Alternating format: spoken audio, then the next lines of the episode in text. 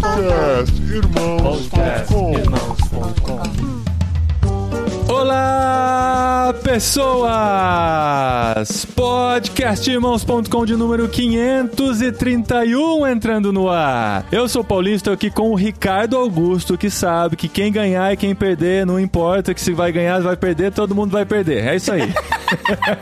Boa, Paulinho, você roubou a minha, mas Muito muito, boa, viu? É uma profecia que não tem como não se cumprir, né? E eu tô aqui com a Adri, que pra quem não sabe, no bastidor desse podcast ficou de 5 em 5 minutos falando: Nossa, eu tô com uma cara de Halloween, eu tô com uma cara de reforma protestante, Dri. Ah, eu acho que tá todo mundo no Halloween hoje aí, é pós-Halloween. e eu sou a Adriana, eu tô aqui com o Ricardo Alexandre, que quando acabaram as apurações, ele também foi lá abrir uma aguinha na latinha pra tomar, viu? existe ou não Saudade. existe essa água de lata aí, hein? Olha existe. só. Eu já, já contei nos bastidores a história dessa lata aqui. Saudade de vocês, muita saudade de vocês. Eu sou o Ricardo Alexandre e agora, pessoal, que a Terra voltou a ser redonda, eu posso voltar a dizer que muito ao leste já é oeste.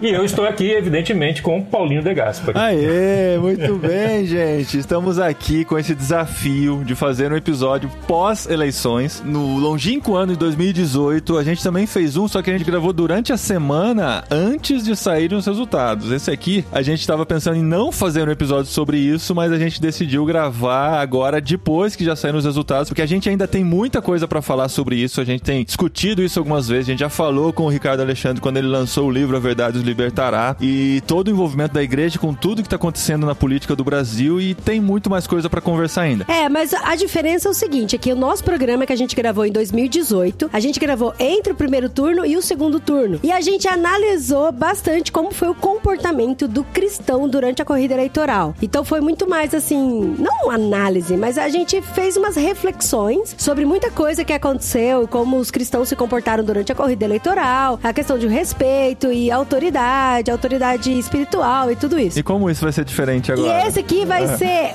E agora? Depois de tudo, depois de 2018, depois agora dessas eleições, É. o que sobrou da igreja, né? Como tá a Como igreja? juntar os cacos. A ladeira só foi um pouco mais pra baixo. E a gente tem um desafio aqui porque temos dois Ricardos, então vamos ter que se referir a Ricardo Augusto e Ricardo Alexandre pra ver como é que a gente faz essa conversa aqui. Ricardo, conta de novo a história da água lá, porque. Mas que Ricardo agora você Ricardo? Alexandre. É. é que eu olho pra ele na tela e eu acho que ele tá vendo pra quem eu tô olhando, né? Mas é o Ricardo Alexandre. Ricardo é jornalista e tal, vocês já conhecem ele aqui de outros episódios que a gente fez sobre música. Ricardo Alexandre agora é um famoso, assim, uma celebridade do mundo da música aí, conseguiu. Fin... Fala do meu podcast, Então, Paulinho, fala. conseguiu financiamento coletivo da área de música, o maior financiamento coletivo da área de música do Brasil, assim. Então, assim, ele tá nadando em milhões de, De, de quê, né? de trabalho pra entregar, né, Ricardo? E tem o podcast da Discoteca Básica, olha É, só. Discoteca Básica, Um orgulho. exatamente. Eu falo pra todo mundo, conheço, conheço. Já passei ano novo junto com É. esse cara aí, ó. Já passou É, aprendi, apre- aprendi a fazer podcast com os irmãos. Olha aí, que delícia. Mas qual era a pergunta mesmo? Não, Não, a pra água, contar cara. da água. Porque assim, o pessoal que tá ouvindo o podcast, durante as apurações na Rede Globo, o William Bonner. Aí eu tenho que parar de rir. Vai, tá. O William Bonner saiu pra tomar uma água. Ele tava naquele ambiente mais informal e falou: "Ah, continua aí que eu preciso tomar uma É água. porque eu não tomo água faz tempo. Aí ele sai da tela e abre uma latinha. Você escuta o barulho de abrir a latinha. Eu achava que era até uma zoeira de quem tava filmando a TV a primeira É, vez que o Paulinho falou, tá editado, tá editado. É. Ele falou, ó, olha o Bonner indo lá abrir um litrão de Skol, né? E foi engraçado e tal. Aí depois de uns dois blocos, ele volta e faz a explicação. Ele fala, não, é que a água aqui na Globo é de lata. E a gente fala assim, eu nunca vi água de lata, né? Só se for água com gás e tal. E o Ricardo desvendou esse mistério pra nós. Eu tava até agora desconfiado. É, eu contei meu testemunho aqui, porque a Globo ele tem não sei que tipo de acordo eles têm, porque eles têm rios daquelas latas de água. Eu não sei nem a marca, porque eu nunca bebi, na verdade. Eu só vejo ali em toda reunião, em todo lugar, tem aquela lata azul, né? Uma latinha azul de água. Eu nunca tinha visto aquilo e continuo sem descobrir exatamente qual é a marca daquilo, mas é uma água em lata mesmo. E aí o, Bo- Acho que tava tão tarde a apuração que não tinha um contra-regra, né, pra levar uma água pra ele ali fora da Você já câmera. tinha ido embora. E é, foi, foi, foi embora. Imagina o Bonner apagando a luz, né? Fechando o portão da Globo. Desligando a ar-condicionado, né? Controle.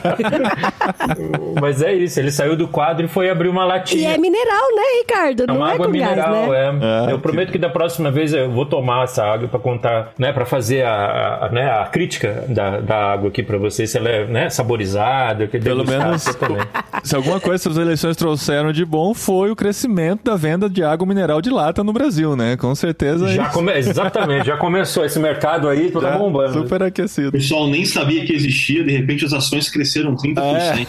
É. Mas muito bom, gente. Olha, a gente tá aqui no espírito humilde e no espírito de servir de verdade. A gente não tá aqui pra incendiar mais o fogo. Nós temos muito em mente o chamado de sermos pacificadores nesse sentido. Então a gente tá aqui pra fazer a nossa conversa e a nossa análise se é que serve de alguma coisa, se vai te ajudar de alguma maneira, você que tá ouvindo, a entender um pouquinho do que está acontecendo, do que aconteceu nesses últimos anos com o Ricardo, que tem pesquisado muito, o Ricardo Alexandre, que tem pesquisado muito sobre isso, escreveu um livro sobre isso e assim, depois disso já aconteceu muita coisa. E o Ricardo Augusto, que é pastor de uma igreja que não se posicionou publicamente e foi muito apedrejada por causa disso, pra gente entender esse fenômeno e tentar entender quem ganhou e quem perdeu nessas eleições. Tá, então né? já vamos começar a falar de cara aqui, né, Ricardo? Só deixar claro, a gente É. se posicionou. A gente só não quem Exatamente. deveria votar. Ah, Eu acho tá uma boa certo. conversa pra gente começar aqui, só pra gente arruinar a pauta do Paulinho. Não, não, não tem pauta, cara. Aqui é no, é no coração. De que a palavra, o verbo posicionar, né, nesse segundo turno em especial, virou declarar voto e de Isso. preferência no meu candidato. Então, se eu estou numa igreja que, por exemplo, digamos assim, uma igreja que tenha dito a nossa posição é de fidelidade à Bíblia, isso já não é o bastante. Já não, já não Isso posicionou. já- não, não, isso aí não é posição. tá certo. Longe de aqui. O que, que é isso, posição? Posição é você ir lá e falar que tem que votar no fulano de tal, que tem que ser o meu candidato, inclusive, né? Aham. E aí eu, como alguém de comunicação, comecei a ter a visão desesperadora e distópica de que nós estamos transformando as pessoas, os líderes, em postagens, né, de redes sociais. A Sim. gente quer que determinada igreja ostente a sua posição, entre aspas, né, o seu voto, para que eu possa ir lá e curtir e compartilhar o ser humano, né? Isso aí a gente pensa com a cabeça de redes sociais. Isso aí é, um- é uma doença. E é o verdade, é ideal uma porque a pessoa falou tudo que eu não tenho condições de montar na minha cabeça, estruturar aquilo que eu já acredito e é um líder. E aí eu compartilho, tô lá de boa, só. Eu faço, como é que é? Dele as minhas palavras. É, faz- É, é o famoso viés de confirmação, né, cara? É a pessoa fala o que você quer ouvir e isso vai ser replicado e você vai replicar isso porque isso é a verdade, né? Mas, Ricardo Augusto, corrigindo a minha pergunta, você que é de uma igreja que não declarou voto oficial publicamente em qual candidato todos os seus membros deveriam votar, né? Como é que. Como é Isso faz que. parte da pauta, faz parte da pauta. É. Como é que foi essa situação lá dentro? Cara, assim, eu acho que toda igreja ela tem que experimentar de diversidade em diversos fatores. A diversidade faz parte da riqueza inata da igreja, né? Então, pensando dentro desse aspecto político, que é um aspecto, meu, na nossa comunidade a gente tem gente que é muito Bolsonaro, gente que votou no Bolsonaro, mas não é tanto assim. Tem gente que é muito Lula. Tem gente que votou no Lula, mas não é tanto assim. Tem gente que prefere devolver o Brasil cozinho de pedir desculpa. Sim, tem um pouco de tudo. Qual que é a nossa posição? Qual que é a nossa ênfase lá? Primeiramente, a gente é pró-reino de Deus, a favor do reino de Deus. Ah, mas isso é muito genérico. O que, que a gente vai subentender? Que reino é esse, né? É, quem tá mais à esquerda fala que lá tá, quem tá mais à direita fala que lá tá. Mas junto com isso, a gente sempre frisa que nenhum projeto político, seja de esquerda seja de direita, nenhum partido, nenhum candidato dá conta do reino de Deus. O reino de Deus é muito, muito maior. Esse é o primeiro ponto. Segundo ponto, a galera fala muito de liberdade hoje, né? Mas esquece que pra gente que é filho da reforma aí, que é dia 31 de outubro foi ontem, meu, liberdade de consciência tem origens na reforma. Então a gente exerce cidadania, a gente exerce voto a partir de uma liberdade de consciência, com temor e tremor. A gente faz isso diante de Deus, a vida inteira tá acontecendo diante de Deus. Terceiro terceiro ponto é que tem que acontecer respeito, tem que acontecer empatia. Meu, a igreja é um lugar do diferente, a diversidade existe. Não é possível, assim, fazer sentido na cabeça de alguém que entendeu bem Jesus, assim, e o amor ao próximo, sair ofendendo o outro porque votou diferente dele, ou porque não votou como ele gostaria que ele tivesse votado. Então, essa questão da empatia, de não reduzir, do bom trato ao diferente, é muito importante pra gente. E por último, é lembrar que a unidade da igreja talvez tenha sido uma das coisas, assim, que sofreu muito nessa eleição. Muito. Então, meu, sangrou nesse negócio de unidade. É. Só que a unidade da igreja foi comprada por Jesus. Então a gente não tem direito de, por causa de político nenhum, quebrar a unidade que Jesus conquistou. Então esses foram os nossos posicionamentos. E a galera ficou brava porque não teve nem a favor nem contra de alguns que eles queriam que tivesse. Eu acho que esse ponto da unidade certamente é onde a gente vai passar mais tempo debatendo. Então eu queria pegar um pequeno gancho de uma coisa que o Ricardo Augusto falou sobre nenhum lado do espectro político dá conta de representar o reino de Deus. E eu me lembrei daquele livro, o livro amarelinho do Michael Gorin e Craig Bartholomew, o Introdução à Cosmovisão Cristã, onde ele diz o seguinte: todas as áreas da sociedade e da civilização estão sujeitas ao pecado. Todas. Todas as áreas estão.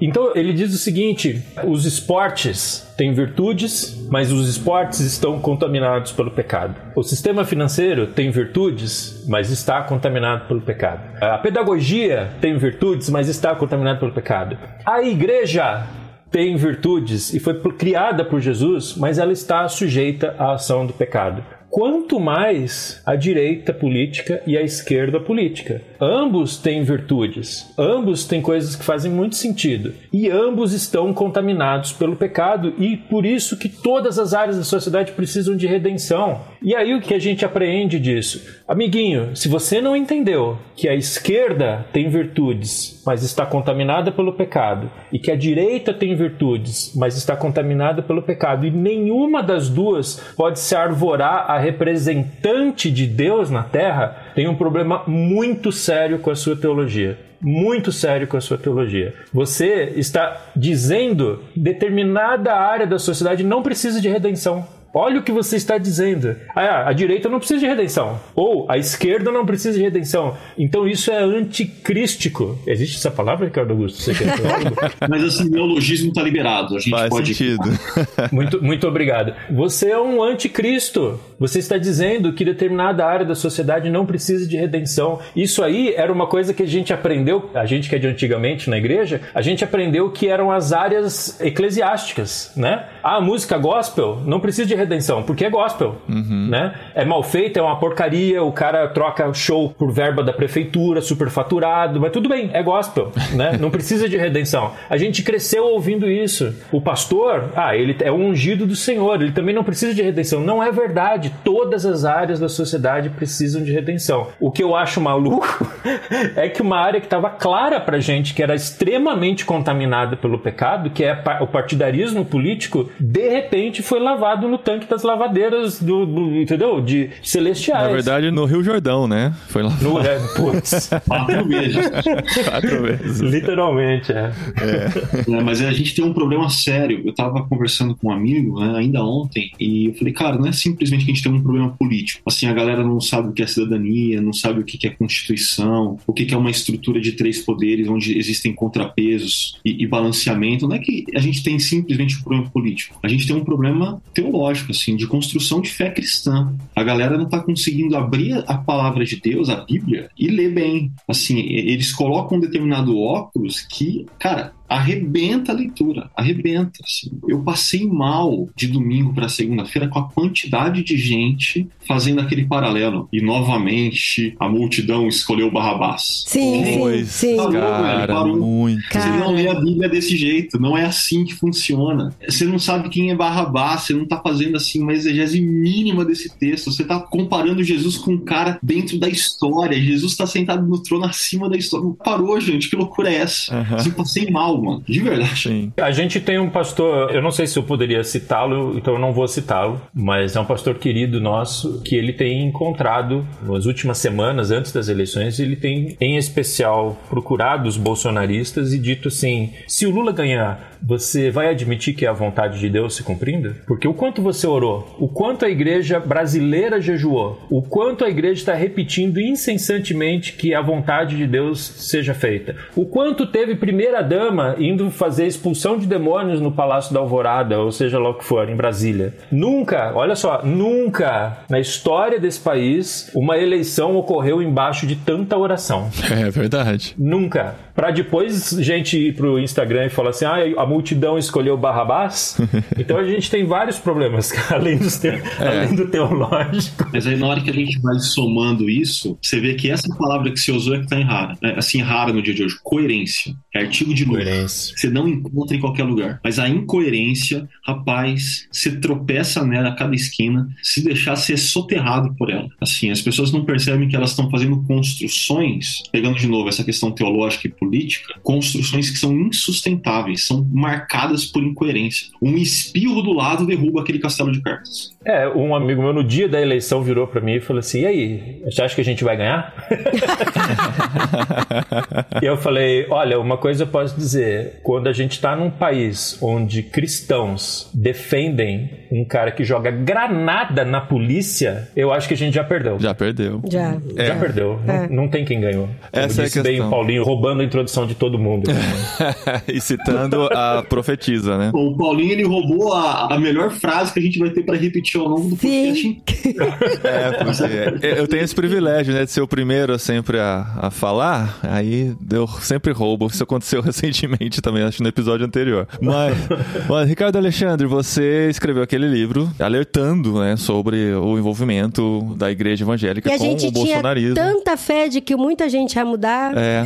Eu acho que o que mais decepciona o Ricardo Alexandre é que o pessoal não lê o livro dele, né, cara? Porque- mas, mas enfim, assim, se você fosse fazer. Eu, eu, tava pensando nessa pergunta hoje de manhã enquanto eu lavava a louça. Se você fosse fazer uma, uma nova edição com os acontecimentos recentes, o que você acha que faltou naquele seu livro e você não imaginava que poderia acontecer depois de tudo aquilo que você já havia denunciado lá atrás? Puxa, Paulinho, olha só que enrascada. seu. Bom, primeiro que é, muitas pessoas têm escrito dizendo que o livro abençoa muita gente, especialmente de dentro da família, assim, na relação pessoal. Olha, eu dei pro meu pai, eu dei pro meu tio, e eles botaram as armas no chão, sabe? Às vezes, literalmente, né? A gente consegue ter uma conversa um pouco mais saudável depois da leitura daquele livro. E como eu realmente acredito que a ação do reino de Deus é olho no olho, é um a um, não fiquem indo de casa em casa, né? São os micro salvamentos. Eu acho que por mais frustrante que tenha sido o desprezo da igreja evangélica por esse livro, esses pontos de luz aconteceram, né? Eu que na minha arrogância e na minha na minha prepotência confesso que gostaria que tivesse sido muito mais falado do que de fato foi. Mas tá rolando, tá rolando. Isso eu, eu gosto de lembrar. E sobre a sua pergunta, alguém me escreveu, entre os meus leitores, meus ouvintes, me escreveram dizendo assim: você não acha que você deveria fazer uma nova edição do livro? E eu disse que não. Acho que não, porque se tem uma coisa que mudou de cinco anos pra cá, ou de quatro anos pra cá, é a minha convicção de que o que não falta é informação. Exato. né? Eu acho que o que menos essa galera precisa de mais um livro. Eu acho que as pessoas estão fazendo escolhas conscientes e eu acho que essas pessoas se dividem em dois grupos que eu espero nunca ter que dimensionar, mas que é um grupo de pessoas autoritárias, racistas, pessoas classicistas, pessoas malvadas, realmente, que realmente querem que o negro volte para o seu lugar, que realmente querem uma situação de esmagamento da dignidade humana Que a empregada doméstica não vá à Disney. que suba pelo elevador de, De serviço. de, De serviço. de serviço, entendeu? Não quero quantificar isso, mas me parece que há um grupo razoável de pessoas assim. Eu acho que tem um grupo de pessoas que age coagida pelo medo, pelas fake news, pelo pavor que é instaurado nas redes sociais, são pessoas que não têm acesso à informação e se tem, não consegue distinguir uma informação de uma boataria, de um fake é, news. e não consegue estourar a bolha, né? Porque, cara, a, a bolha, ela é muito real, assim, é, é muito incrível ver como as pessoas realmente estão dentro daquilo. O WhatsApp é a internet deles e é aí que eles vão ter todas as informações, vão ver todos os vídeos que eles precisam, curados por outras pessoas que estão encaminhando para eles. Isso é uma triste realidade, né? E a gente viu recentemente uma pesquisa de espectadores da TV Jovem Pan, né? É a ocorrência mais alta de pessoas que só se informam por um único veículo. Olha só. Né? É porque é a única mídia isenta, é a única mídia que realmente fala a verdade, né? E que já tá fazendo a limpa agora nesse já, ontem, né? Já demitiu um monte de Eu gente vi. porque vai trocar, virar a casaca de acordo com a conveniência. Cara, eu não fazia ideia do que era a Jovem Pan. A gente saiu do Brasil faz um ano e meio e eu não conhecia a TV Jovem Pan até então. Esses dias eu vi uns trechos, cara, e eles se posicionam de uma maneira muito agressiva e muito partidária dentro dos sentimentos deles, do que eles creem que seja verdade ou pelo que eles acham que devem pregar, cara. Foi um negócio assim que foi assustador de ver que eu nunca tinha visto no Brasil. Olha, pra você ter uma ideia, quando estourou esse negócio do TSE ter proibido coisas deles e tal, eu falei assim, cara, acho que eu deveria formar uma opinião a respeito disso, se foi censura ou não, né? Porque eu sou jornalista, sou comunicador, eu quero saber do que tá acontecendo. Aham. Eu passei três dias ouvindo a Jovem Pan pra tentar entender o que era o caso. E eu não entendi, porque tudo que eles faziam era inflamar a história. Aham. Tinha gente lá fazendo crônicas sobre o- na ditadura era assim, o censor vinha nas. e era tudo dramático e teatral, e gigantesco exacerbado. E eu juro, cara, passei três dias ouvindo aquilo lá, eu não entendi qual eram os fatos, qual era o caso, quais foram as matérias que foram censuradas, por quê, quando, como, porque tudo era isso que você falou, essa agressividade, esse teatro, essa coisa derramada, agressiva, violenta e rancorosa. A Jovem Pan é a rádio que legalizou a corrupção no meio da música nos anos 90. Eu, como um cara do meio da música, escrevi isso no meu livro. Cheguei bem a tempo de ver o palco desabar. O Tutinha era o cara que dizia, batendo no peito, né? Gravadora paga para diretor fazer videoclipe, por que, que não vai pagar para rádio tocar? Eu lembro de ter essa conversa com o querido e saudoso Zusa Homem de Melo, que era uma pessoa muito próxima ali da, da família Machado de Carvalho, dizendo o quanto ele tinha vergonha dessa atitude do Tutinha. E esse é o cara que põe gente para brigar na frente das câmeras por troco de audiência. E esse é o veículo que inflama muitas das pessoas com quem a gente tenta levar um reino de pacificação. Eu só queria fazer um disclaimer que eu mencionei que a gente tá um ano e meio fora do Brasil. Muitas pessoas vão pensar e pode passar pela cabeça, a gente até viu algumas reações assim nas redes sociais, que a gente fora do Brasil não tem direito de ficar falando sobre isso. A gente tá longe, a gente não tá vivendo a realidade que eles estão vivendo. E se a gente influencia para um lado ou para o outro, a gente está definindo o futuro deles e a gente não teria direito a isso, né? Mas a realidade pra gente aqui é mais diferente ainda do que a gente imaginava que poderia ser com relação à conexão aos laços que a gente mantém com o Brasil. Eu acho que essas eleições aqui foi a que eu mais acompanhei de perto na minha vida. De assim, de ficar até de madrugada procurando notícias, procurando informações. Só que eu ficava com essa sensação, eu não estou vendo as pessoas na rua, né? Eu não estou interagindo com elas. Tudo que a gente tem vem pelos meios de comunicação. Mas o nosso interesse era genuíno na intenção de realmente entender o que estava acontecendo. Por quê? Porque, queira ou não queira, nós não saímos do Brasil fugidos, nós não saímos na intenção de buscar condições de vida melhor. Nós saímos com um projeto, com um projeto de vida dentro do que nós entendemos que seja o reino de Deus, de compartilhar aquilo que nós temos vivido e levar essa mensagem para outras pessoas. Então, assim, nós continuamos com laços muito fortes com o Brasil, nossos familiares, todos eles, ou quase todos eles, vivem no Brasil, nossos amigos estão no Brasil, então a nossa preocupação com o Brasil, ou nossa relação com o Brasil continua basicamente a mesma. E em todo esse processo eleitoral, às vezes eu me pegava pensando assim, por que, que eu tô tão preocupado, né? Devia aproveitar a oportunidade que eu tô longe e não ficar pensando nisso, não deixar isso me incomodar, não. Mas não tinha como, a gente não consegue se desconectar. E até mudou a minha visão dos brasileiros que estão fora do Brasil. Que quando a gente tava no Brasil, a gente ficava pensando, por que, que a pessoa tá preocupada com isso, tá em outra realidade e tal. A gente não deixa de ser brasileiro, a gente não perde essa conexão e a gente não quer perder essa conexão porque nós queremos ainda nos comunicar com brasileiros, né? Então, assim, quando a gente fala sobre esse assunto aqui, a gente faz na intenção de realmente ajudar por amar o Brasil, por amar o povo brasileiro, né? Não, e sem contar também, Paulinho, que mesmo que você não possa, eu e o Ricardo Augusto podemos. Porque nós aqui, a gente tá na grande. Né, tanto ele quanto ele estamos na grande Jundiaí e a gente pode aqui, né, falar. A Campinas é grande Jundiaí, não é? na segunda capital do estado de São Paulo. Mas ó, só para completar o que eu estava falando aqui, além desses dois grupos, eu detecto que há um grupo que são pessoas que não estão olhando para onde a gente acha que estão olhando, ou para onde elas deveriam olhar. Que são aquelas pessoas que você mostra o vídeo do presidente da República zombando de quem tá morrendo e aquilo não diz nada para essas pessoas, sabe? Que, tipo, não é essa a questão, entendeu? Uhum. Eu não acho que as pessoas sejam más, ou sejam racistas, ou sejam fascistas, ou sejam manipuladas do WhatsApp, não é isso. Elas estão olhando para outra coisa que eu não sei sinceramente o que é, sabe? Eu não sei o que pode ser mais relevante do que um presidente que zomba do seu próprio povo morrendo, né? É, mas elas estão olhando para outra coisa. Ah, a defesa da família, né? É, ah, porque o comunismo, sei lá o que, que essas pessoas estão olhando. Então a gente olha para coisas que são extremamente relevantes. Por exemplo, como cristão, eu acho inacreditável, inacreditável pastores falando que votam em Bolsonaro por causa dos valores cristãos. Uhum. Entendeu? Falei, cara, que valor cristão é esse? Entendeu? Que é o valor de idolatria da morte, de defesa de que certas pessoas são mais importantes do que outras pessoas. Algumas vidas merecem ser vividas e outras merecem ser morridas, sabe? Da zombaria. Não, olha, não se sentem na roda dos escarnecedores. Para mim, isso aí já derruba o governo Bolsonaro, é. sabe? Eu jamais vou votar num governo que é a própria roda dos escarnecedores e que para funcionar funciona na lógica do escarnecimento, da zombaria. Então isso aí, você fala isso para as pessoas, mas as pessoas não estão olhando para isso. Para onde elas estão olhando? Não sei. O que eu sei é que isso não atinge essas pessoas. Acho muito inadequado isso do ponto de vista do que é ser cristão.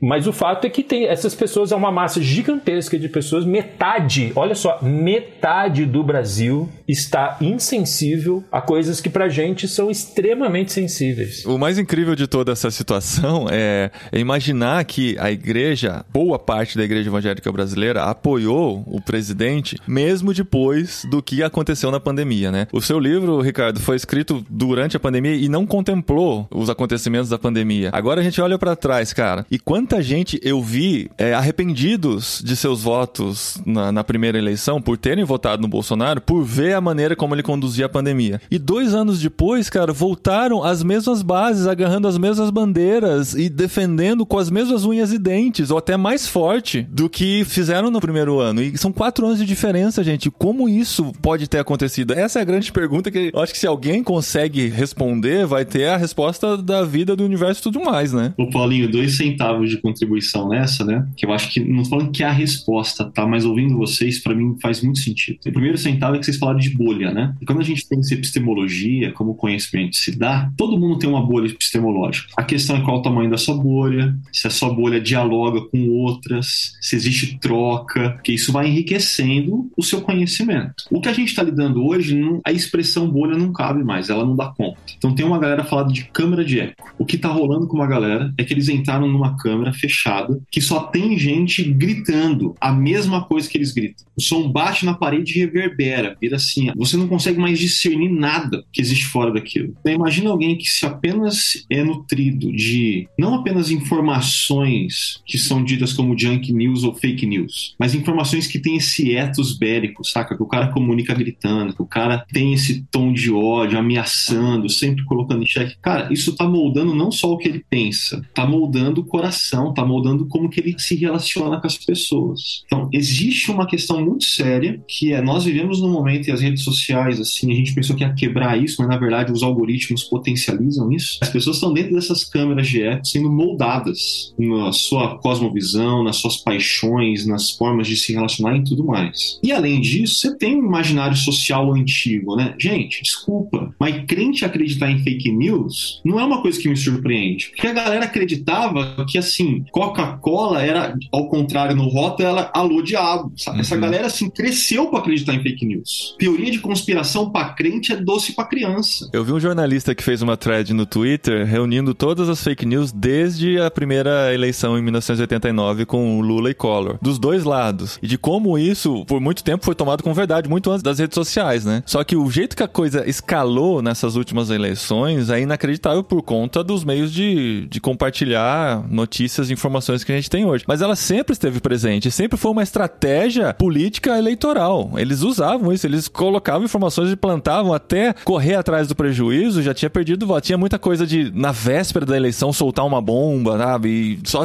alguns dias depois conseguir correr atrás. Então isso sempre esteve presente, né? E infelizmente descobriram que a igreja é um bom lugar para disseminar esse tipo de informação. E o segundo centavo de contribuição, na verdade, é uma contribuição. Acho que é um trabalho que cientistas políticos vão ter nos próximos anos. Porque, cara, o Bolsonaro, na primeira eleição dele a presidente, foi um fenômeno. Ele é uma quimera política, ele é um fenômeno. Ele convergiu nele votos que seriam antagônicos. Um militar que historicamente era estatizante conseguiu convergir o voto dos liberais econômicos um católico no terceiro casamento com históricos de adultério convergiu o voto dos conservadores evangélicos a favor da família. Ele convergiu votos de pentecostais que tem um ethos anticatólico muito forte, sendo ele um católico. E esse cara convergiu os votos da extrema-direita católica que odeia evangélico. Outro exemplo, o cara convergiu votos da Lava Jato anticorrupção, sendo que no histórico de deputado dele, nepotismo, funcionário fantasma, laranja, caramba, quatro. Assim, a lista vai longe. Ele também convergiu o antipetismo,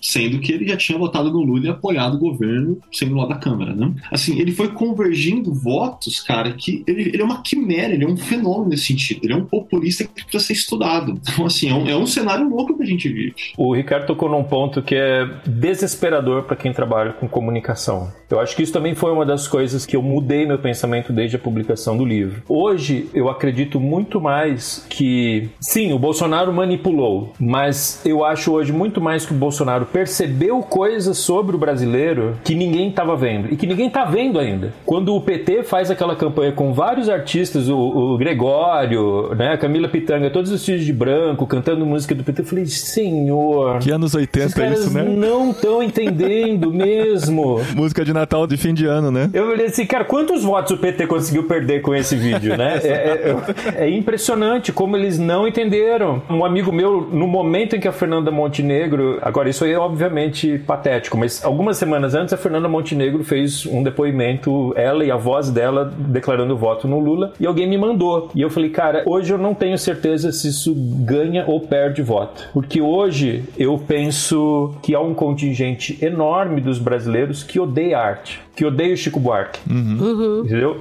Que odeia aquilo que por décadas a gente imputou como os nossos maiores valores de orgulho. Odeia o cinema brasileiro, então Fernanda Montenegro não representa brasileiro. nada.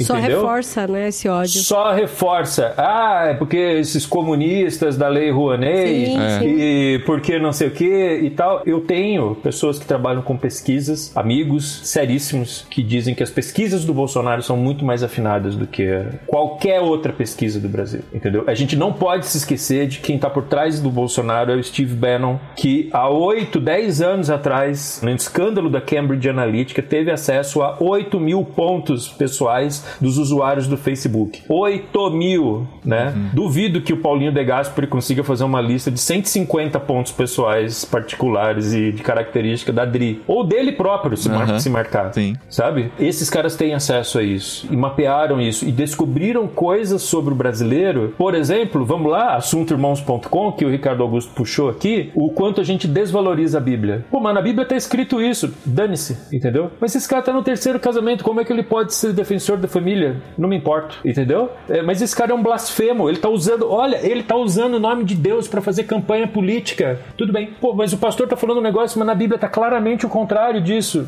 Não me importa, sabe? Ele detectou coisas sobre o brasileiro que a gente nem imagina. E isso, na minha visão, de um cara de comunicação, explica como metade, metade dos brasileiros, apesar de tudo que pra gente é chocante, aviltante e revoltante, voltou nele de novo, porque eles estão olhando para alguma coisa que a gente ainda não percebeu. Até hoje eu tenho dificuldade de acreditar nisso, sabia? Porque eu não consigo ver essa inteligência por trás, sabe? Eu não consigo enxergar. Isso é parte da estratégia, então, né, Paulo? Isso é parte da estratégia. Vai ter que ser muito genial, cara. Tem que ser muito genial para conseguir passar uma coisa para um lado e outra coisa pro outro lado e fazer manipular do seu jeito. Eu vi um vídeo da DW, eles mostrando toda essa estratégia da desinformação, de como eles conseguem atingir nichos específicos com informações específicas. Tá? Eu falei, cara, eu posso estar subestimando e eu imagino que eu estou subestimando, mas não consegue entrar na minha cabeça essa engrenagem tão inteligente ou tão requintada dentro de um governo como esse que a gente presenciou. Eu entendo a crise do Paulinho, porque eu oscilo. Eu falo, ou ele é um gênio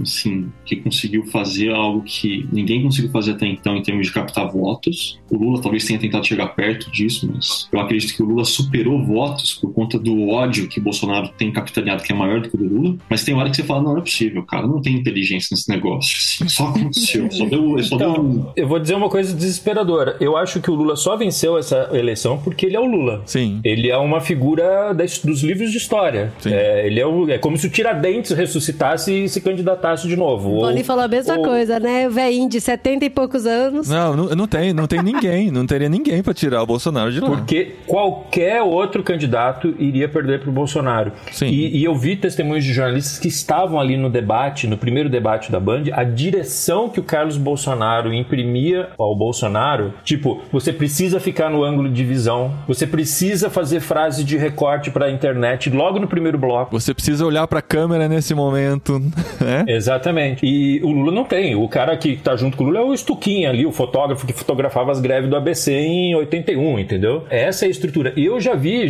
gente seríssima defendendo que metade das barbaridades que o Bolsonaro fala. E vamos, vamos ver o quanto esse homem se arriscou. Que outro presidente no mundo zombou da Covid, entendeu? Fala outro. Zombou nesse nível. É um nível de risco gigantesco. Eu acho que o, o, Trump chegou muito perto, né? É, Steve Bannon, né? A defesa desses estudiosos é de que o Bolsonaro estava pautado, entendeu? Ele diz assim, metade das barbaridades que o Bolsonaro fala é porque ele está pautado, entendeu? Ele fala porque isso vai provocar certa coisa que a gente nem desconfia. E isso é uma coisa que eu fico completamente aparvalhado, perdido, como uma pessoa de comunicação. Como é que esse cara pode falar um negócio desse? Vocês lembram do Rubens Recupero? Vocês são jovens. O Rubens Recupero foi ministro da Economia, cujo um pedaço da entrevista dele no Jornal da Globo vazou pelo sistema de parabólica. Não foi para TV aberta, era uma conversa dele com o apresentador do Jornal da Globo antes de começar a entrevista. E ele falou o seguinte: é, número da economia é isso. O que é bom a gente mostra, o que é ruim a gente esconde. No dia seguinte ele caiu. Ele caiu. Porque, cara, onde já se viu o ministro da Economia falar um negócio desse? Cara, hoje.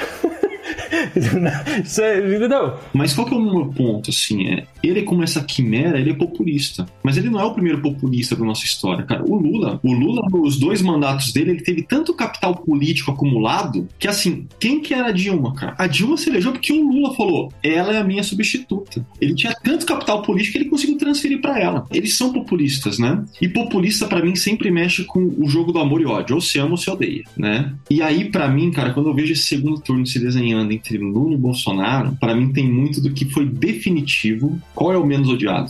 É. Porque assim, tem muita gente que manteve o voto no Bolsonaro porque falava, cara, Lula nem a pau. Eu conheci gente assim. As pesquisas davam o índice de rejeição de cada um, né? E isso foi Exatamente. muito importante, porque eu, a rejeição quer dizer, eu tô votando no outro para não votar nesse, porque esse para mim não me serve. Eu não sei se o Lula seria o único capaz de ganhar do Bolsonaro, como eu vi de muitos amigos, e nem tampouco se o Bolsonaro se mostrou que não foi, né? Seria o capaz de ganhar do Lula. Eu acho que esses caras têm uma relação aí de retroalimentação nessa relação de amor e ódio Sim. mais próxima do que a gente percebe. Mas aí eu não sou da área da ciência política, né? Um palpite de lei. A melhor declaração de voto que eu vi para esse segundo turno foi um amigo que falou assim: os dois são indignos de ocupar a presidência da República do meu país. Eu vou votar naquele que eu acho que eu quero fazer oposição. Eu quero fazer oposição a alguém que, para quem eu não esteja arriscado de levar um tiro por isso.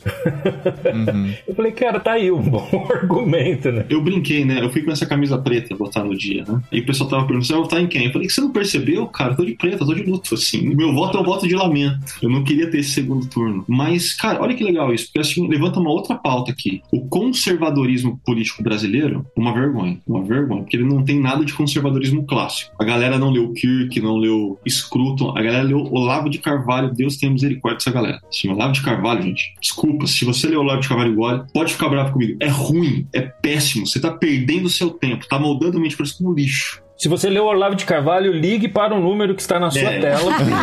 Peça ajuda.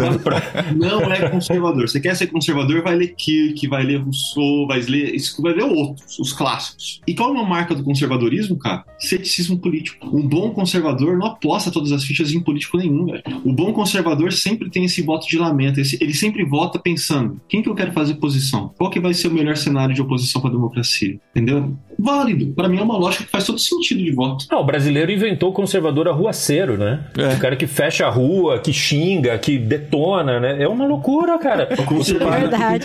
tem nada de conservador isso. Que fecha as rodovias, né, cara? Existe Eles fecham as rodovias. É, exatamente. É por isso que o Partido Conservador Americano é o republicano. Porque defende os equilíbrios das forças, né? Tipo, não- o poder não pode ficar todo na mão de uma pessoa. Aqui no Brasil é o contrário, né? A gente quer um imperador ali pra dizer o que, que é bom, porque a democracia é muito lenta. É enrolado, cara. Esse país aqui é enrolado. É, o problema é como esse pessoal tem visto a democracia, né? A gente tá gravando depois das eleições, a gente já viu as consequências do primeiro turno está vendo do segundo turno. De como, assim, a democracia é se for feita à minha vontade. Assim como a igreja orou, né? A vontade de Deus tem que ser a minha. Se não foi a minha, o povo que não colaborou para acontecer a vontade de Deus. E a democracia tem sido julgada dessa maneira também. As urnas deram resultado e a reação das pessoas com as urnas foi, Foi criar uma narrativa total de. O pessoal tem usado a palavra algoritmo, eles nem sabem o que é algoritmo direito. Vocês Foi o isso? algoritmo. Como é que foi, amor? É, o algoritmo que manipulou e o resultado foi daquele jeito. A gente não vai aceitar esse resultado. Vamos pras ruas fechar as rodovias e esperar o presidente se manifestar. Já são. Ele já se manifestou Não, ou já não? são 38 horas depois dos resultados das eleições. Ele ainda não se manifestou, revelando o espírito que tava por Não trás de tudo nem isso pra tempo agradecer todo. o público que votou nele, olha só. Mas você sabe o que é isso? Essa galera indo pra rua porque não concordou com o resultado da eleição? Isso é um espírito golpista, velho. Tem a ver com golpe. Isso fere democracia. Então, isso não tem nada a ver com democracia. Descaradamente querendo propor um golpe no resultado democrático das eleições. Você pode discordar, você pode lamentar, mas você precisa respeitar. Eu gosto de olhar para o texto de Paulo no Areópago,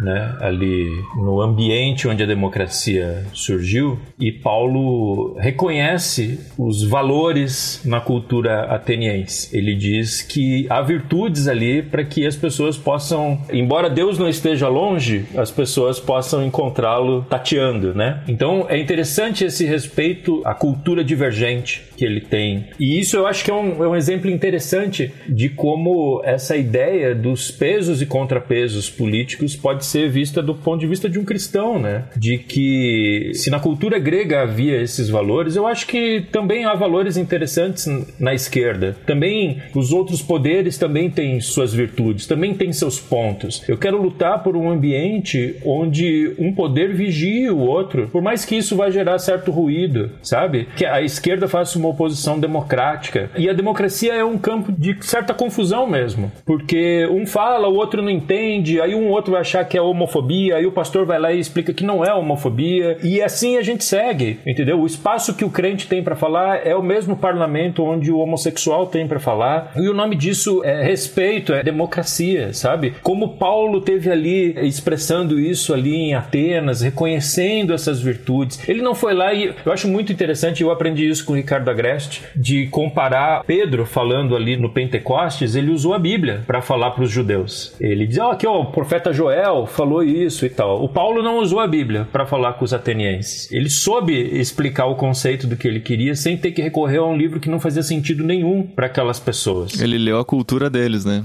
Exatamente. Olha só, tem virtudes aqui na sua cultura, gente de esquerda, direita, comunistas, liberais, né? O Alexandre de Moraes. Isso é a democracia. Sim, é por isso que a democracia, embora não seja anacrônico em relação à Bíblia, os conceitos são muito caros à Bíblia. Sim. Uma coisa que eu ouvi um pouquinho antes das eleições e agora ouvi logo após mesmo o resultado das eleições é que a gente não pode votar no Lula, porque senão vai dar espaço para os homossexuais falarem, vai dar espaço para as outras religiões se manifestarem, porque o Lula esteve no meio do candomblé, e vai dar espaço para outras pessoas que pensam completamente diferente da gente ganhar espaço, e aí isso vai diminuir o nosso espaço, aonde corre o risco até de fechar a igreja, sabe? Então quer dizer que a gente tem que ter um presidente que representa somente o que a gente pensa lá em cima do poder. É isso. Ah, essa é a, E é a visão. democracia é governar para todos. Todos nós temos que ter voz. É isso que é governar para todos. Isso que é democracia. Um bom cristão, ele vai governar para todos. Um bom cristão no poder, ele vai criar um espaço na esfera pública onde a pluralidade existe. A história da igreja mostra que toda vez que igreja e Estado, como esferas distintas,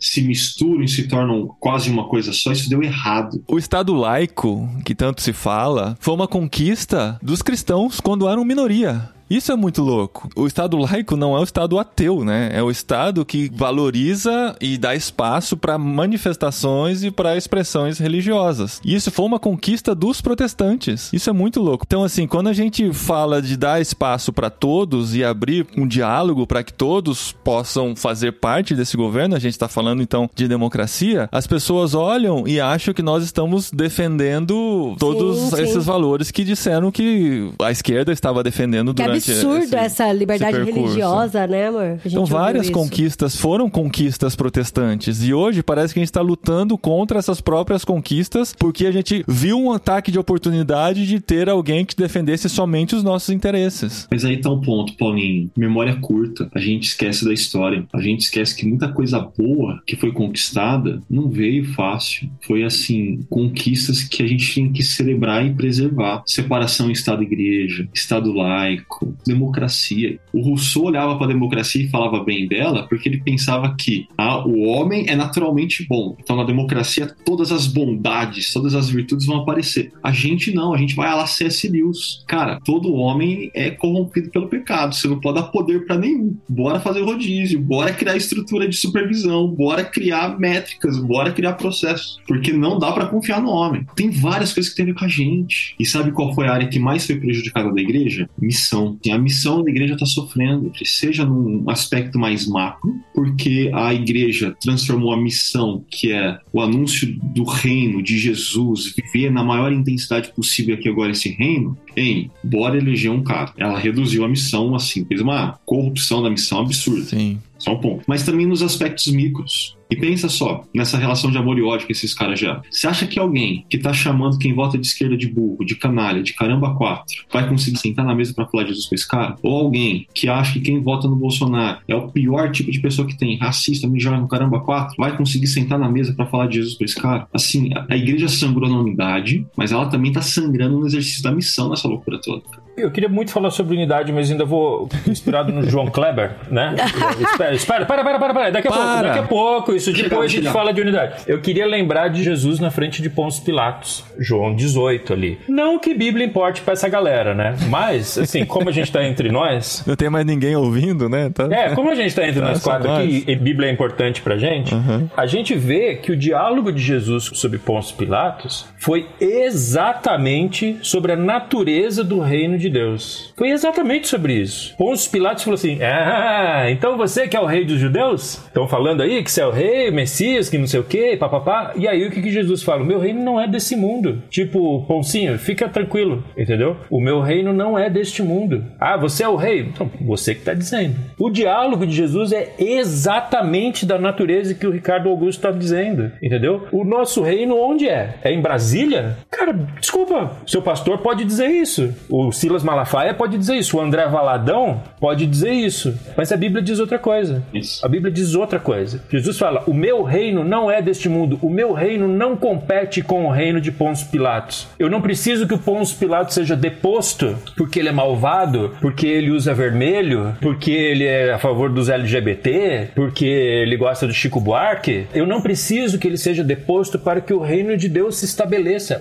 O reino de Deus acontece no meio, ele vem de forma invisível, entendeu? Aí. E através de nós, né? Agora, isso é Bíblia, né? Não que isso importe pra essa galera, né? Ô, Ricardo, mas uma preocupação que eu tenho é que, assim, essa galera que viu, igual você falou aí do Pôncio Pilatos e tal, mas, assim, essa galera que viu e acompanhou toda a corrida eleitoral com a derrota do Bolsonaro, eu vi pessoas desesperadas, como se realmente o reino tá lá em Brasília, sabe? Não, a é gente, o a gente da igreja, acompanhou né, coisas, gente? assim, de crianças chorando, crianças desesperadas, tendo insônia e acordou de madrugada, passando mal, de famílias e senhoras e pessoas realmente desesperadas, achando que assim, aqui agora vai acontecer uma coisa muito terrível no Brasil, sabe?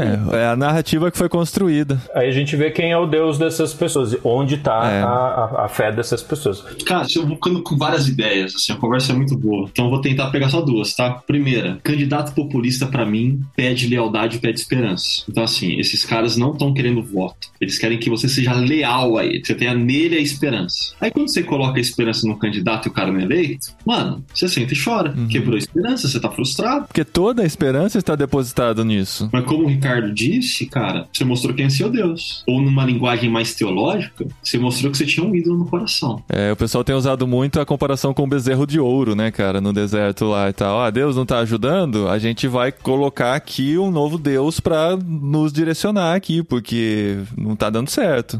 O segundo ponto, o Ricardo falou de Bíblia, cara, gente, eu sou apaixonado pelo texto, né? E eu falei que eu sofri muito com o lance do Barrabás e Lula e tudo mais. Mas às vezes a gente não para pra pensar, por que, que a galera escolheu Barrabás e não escolheu Jesus? O Pôncio Pilatos falou que não tinha dolo nenhum em Jesus e a galera escolheu Barrabás, que loucura é essa? Aí a gente tem que parar e pensar o contexto. Israel, primeiro século, vivendo debaixo do jugo da opressão romana. E eles têm uma expectativa que todo o Antigo Testamento culminou no coração deles, que era o quê? Vai chegar o Messias. E aquela expectativa que era muito abrangente no Antigo Testamento se tornou uma expectativa política. O Messias vai vir e vai libertar Israel do jugo. Jesus, ele aparece como esse Messias, ele tá capitaneando essa esperança das pessoas, as pessoas estão olhando para Jesus como esse Messias. Cara, ele entra em Jerusalém, a galera é o esquema. Tá lá o jumentinho, as folhas dos ramos, a galera gritando Osana, bendito que vem em nome do Senhor. O que, que o pessoal tá pensando? Cara, o Messias chegou na capital do reino, chegou em Jerusalém, na cidade de Davi. Ah, agora Roma já era, Roma vai cair. Sabe o que acontece? Jesus entra no templo e, em vez de brigar com o pessoal de Roma, briga com o sacerdote no templo que tá vendendo coisa. Jesus chega lá e cura filho de centurião, cara. Pô, centurião é inimigo, Jesus. Você tá louco? Inimigo bom é inimigo morto, né? É, em vez de Jesus, assim, restabelecer a lei, assim, Jesus vai lá e cura no sábado, cara. Você tá de brincadeira. Meu, não, esse Jesus não é Messias, cara. Esse- a gente não vai dar conta. Muito fraco esse Messias aí, né? Ele não dá conta de fazer o que a gente quer. Agora, quem que é Barrabás? A galera acha que Barrabás é ladrão de galinha. Barrabás é um cara que matou alguém porque entrou numa briga de mar e tava com a cara cheia. Não, cara. Barrabás muito provavelmente era um zelote. Uma das facções do judaísmo extremamente zelosas com a lei de Deus, mas extremamente radicais e que queriam derrubar Roma na força do braço. Quando Pôncio Pilatos falou: olha, a gente tem a tradição de soltar um e crucificar outro, ele tá colocando diante das pessoas não um bandido e um que não é bandido. Ele tá colocando diante das pessoas duas opções políticas. Uma que é você faz do seu jeito, aqui e agora, na força do braço. Outra que acabou de conversar com Pilatos falando que o reino dele não é desse mundo, que Pilatos pode ficar tranquilo. O que, que a galera escolheu? Na força do ódio, né? Todo mundo que tá usando esse versículo tá escolhendo Barrabás. Todo mundo que tá apaixonado mais do que deveria pela eleição tá escolhendo Barrabás. Enquanto o, o Ricardo falava aqui, eu dei uma folhada pra chegar no, no- no João 18 e eu achei inacreditável lembrar. Ricardo, se você digita no celular, você acha rapidão Mas é a, a folhada Bíblia. Digital. A folhada Ô, digital. gente, é, folhear é uma coisa assim, não é uma metáfora. É igual embarcar. Você pode embarcar num avião. É, lógico, gente, pelo amor.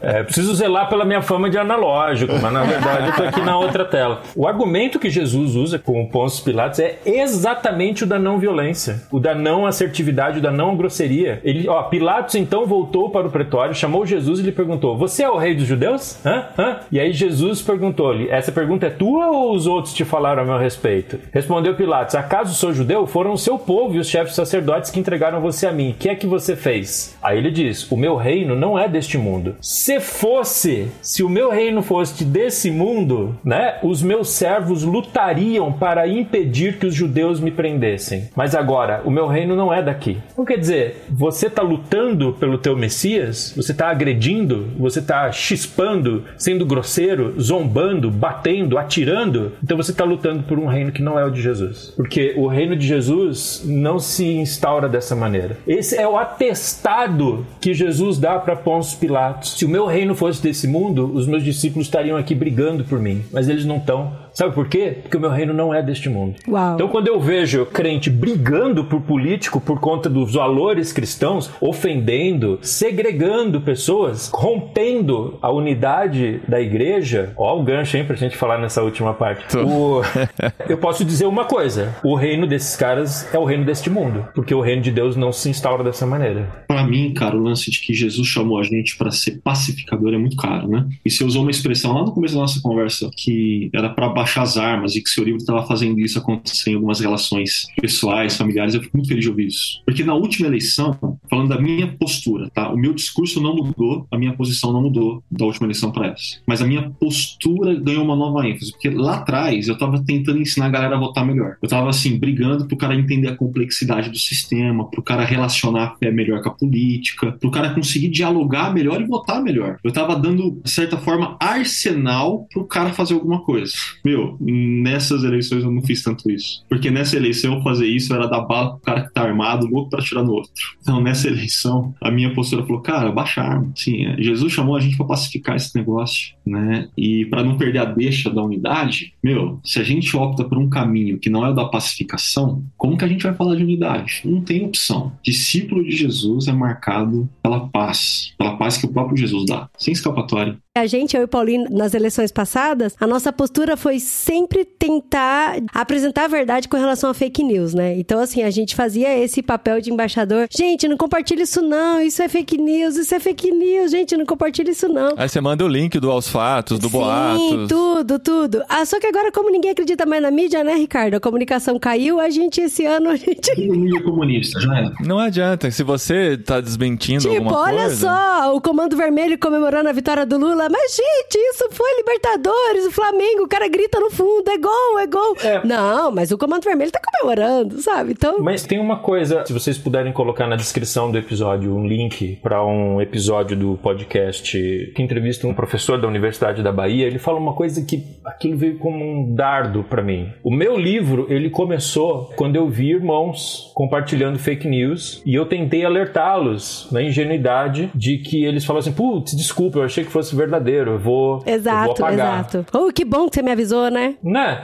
Não só eles não apagavam, como começaram assim a surgir contra mim. Aham. E o meu livro nasceu dessa percepção. Que força diabólica é essa que transforma pessoas confiáveis, cristãos, em mentirosos? E esse professor, ele fala que a fake news gera identidade. Não importa para ela se aquilo é verdade ou não. Aquela narrativa suporta a identidade dela. Os teólogos mais alinhados ao liberalismo teológico, eles dizem sobre as narrativas bíblicas.